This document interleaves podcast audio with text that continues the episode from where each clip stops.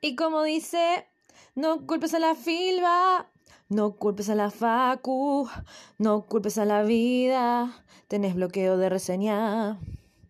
Filba, facu, vida, bloqueo, no, no, no.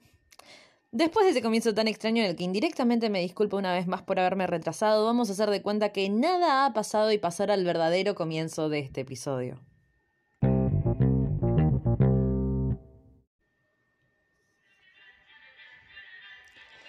Año 57 de la dinastía Elantina. Mi queridísimo público imaginario, bienvenidos a este capítulo donde reseñamos el segundo libro de una de las sagas más amadas de todo BookTok.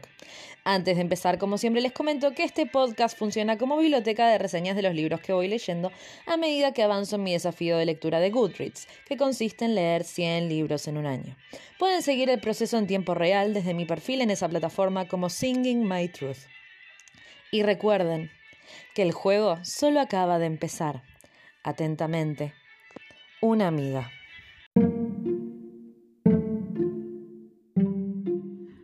Hola, acompáñenme a abrir este libro y recorramos sus páginas juntos. Bienvenidos a Desafío 100 libros en un año.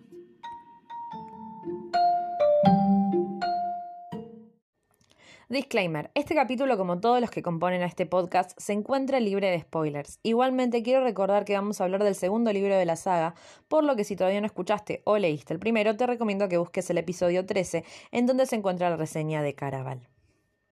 Capítulo 20. Legendary.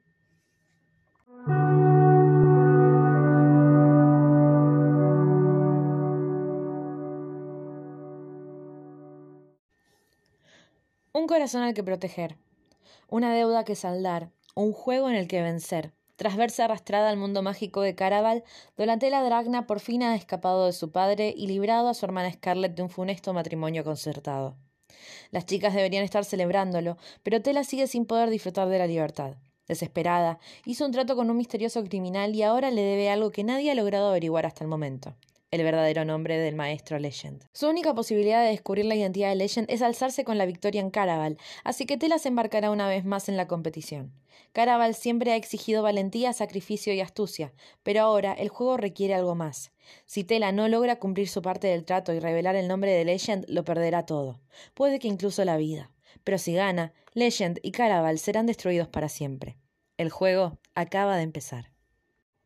Hola a todos, ¿cómo están tanto tiempo? Acá DAF intentando recuperar el control de mi propio podcast, pero como tantas veces ya he dicho, el propósito de este programa es en principio algo muy personal. Así que al final del día lo que importa es que haya hecho mi mejor esfuerzo. El objetivo real no es llegar a los 100 libros, aunque me gustaría, sino que es el camino que recorramos hasta fin de año y guardar esta suerte de bitácora de lectura. En fin, esto es lo que debo decirme para no recordar que estoy 20 libros atrasada y morir de un síncope. En la reseña de Caraval me encontraba toda ansiosa porque supuestamente iba a estar la autora en Argentina. Finalmente, debido a un problema de salud, no fue así, así que estamos aquí, sin firma, nuestros pobres, pobres libritos. Esta es la primera vez en la historia del podcast en la que realizamos una reseña de una segunda parte por separado de la primera y del final. No creo que se vuelva a repetir este fenómeno, creo que en adelante si decido leer una saga o trilogía, las voy a reseñar en conjunto. Si dije que Caraval era el primer libro de las reseñas, que categorizaba como fantasía al 100%, con Legendary redoblamos la apuesta. En general existe ese mito de que las segundas partes no son buenas y aunque creo que es algo más aplicable a películas que a libros, aseguro que este no es el caso de este libro. Legendary mejora a Caraval. Toma el universo que creíamos haber conocido en el libro anterior y lo expande, lo colorea y da vida con mucha más fuerza de que en el tomo anterior. Así que basta de cháchara sin sentido y vamos a lo que nos compete. Yo no les puedo explicar lo que me resistía Donatella protagonista. Pobre muchacha, incluso aunque haya logrado empatizar un poquito con ella, me sigue resultando demasiado intensa. Como que toda su impulsividad fuera un molde en el que se forzó a crecer, una copia del recuerdo borroneado de su propia madre, que ya que estamos, la trama de la madre no es una que particularmente me haya entusiasmado. Sorpresa, sorpresa, a pesar de que Caraval es una celebración anual, en este segundo tomo nos trae una segunda edición a tan solo semanas de la anterior.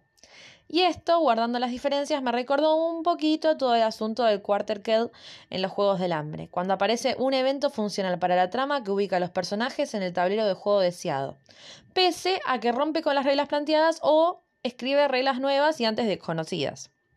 No estoy diciendo que esté bien o mal, solo que es una referencia que se me despertó mientras leía. A favor del libro debo decir que aunque el personaje al que el narrador sigue cambia, no descuidó demasiado la trama de Scarlett. Sigue apareciendo y teniendo conflictos propios independientes de los de Tela. Y la química Scarlett Julián continúa existiendo, aunque bastante atravesada una vez más por todas las dudas que genera Caraval constantemente en la percepción de los personajes. En este tomo conocemos más sobre todo sobre la historia del universo, sobre el sistema de magia, y esto es algo de lo que yo ya me había quejado en la reseña anterior. La historia personal de las hermanas, conocemos en más profundidad los personajes ya presentados en el anterior libro, y también conocemos algunos nuevos. Esto que voy a decir a continuación está basado en una opinión completamente personal, y es que, inserta a continuación el hate, esta historia basa mucho la tensión en triangular el interés amoroso de las protagonistas, y por lo menos yo debo admitir que no soy una gran fan del recurso del triángulo amoroso. Ojo, hay algunos que están súper bien construidos y que son el corazón de la historia, pero en este caso lo siento como un recurso utilizado fríamente para complicar la trama y no le veo en sí una función real en el crecimiento de los personajes. No les puedo explicar lo difícil que me resulta esto de haber separado la saga en tres reseñas. Es como que estoy atada de manos al hablar, todo puede ser un spoiler y si no, todo suena demasiado genérico. Siento que todo lo que dije hasta ahora suena un tanto muy crítico, pero es que cuando decidí leer Caraval lo hice con muchísima expectativa. Hasta el momento solo había escuchado buenas críticas y si bien los libros hasta ahora me gustaron, debo admitir que hay algunas cuestiones que me generaron ruido al leer. Para que no me odien, quiero resaltar que los personajes moralmente grises que aparecen en este tomo son muy interesantes y muy atractivos. Uno quiere creer en ellos y a la vez se siente muy peligroso hacerlo. Siento que hay algunos giritos argumentales que podrían haberse olvidado y no habrían afectado a la trama en sí.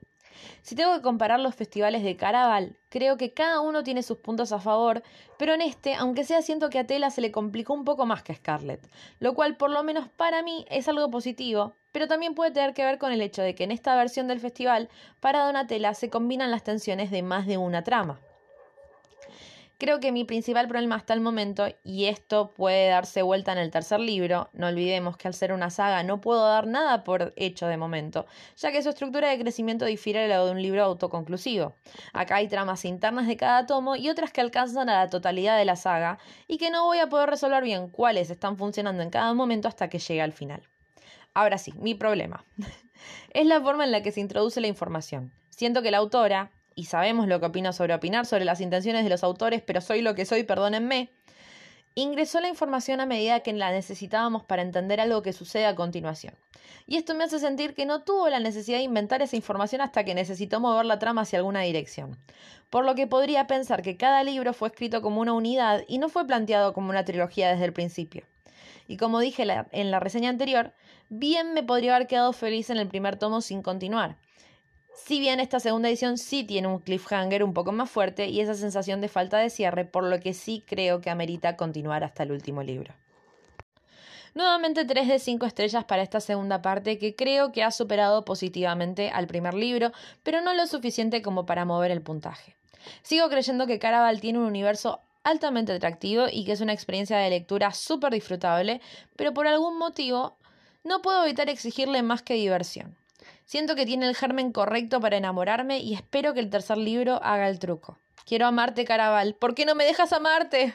Está de más decir que sostengo mi recomendación de leer esta saga y espero que el último tome explote todo el potencial que esta historia y estos personajes tienen.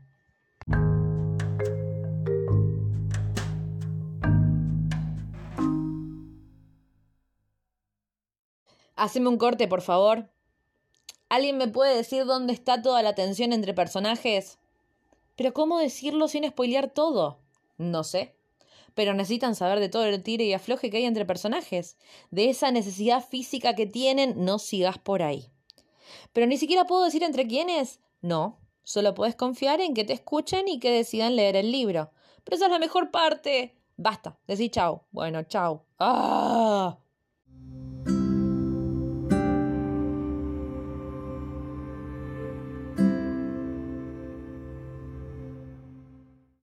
Eso es todo por hoy, mi amado público imaginario. Espero que este capítulo marque el fin de mi bloqueo de reseñas. Sé que vengo diciendo esto cual mantra, pero es que la esperanza es lo último que se pierde, o por lo menos eso es lo que dicen. Espero que hayan disfrutado de este capítulo y acepto recomendaciones, comentarios y debates varios. Si les gusta este contenido o cualquier otro que puedan encontrar en este humilde podcast, les pido que tengan a bien de hacer todas esas cosas que pueden hacer por un creador de contenido. Compartan, porfi, a esa persona que crean que pueda disfrutar también de mi verborragia literaria. Si la bondad no se les agota, me pueden encontrar como arroba singing.my.truth, haciendo tonteras relacionadas a libros en TikTok y conocer a mis gatas ya que están.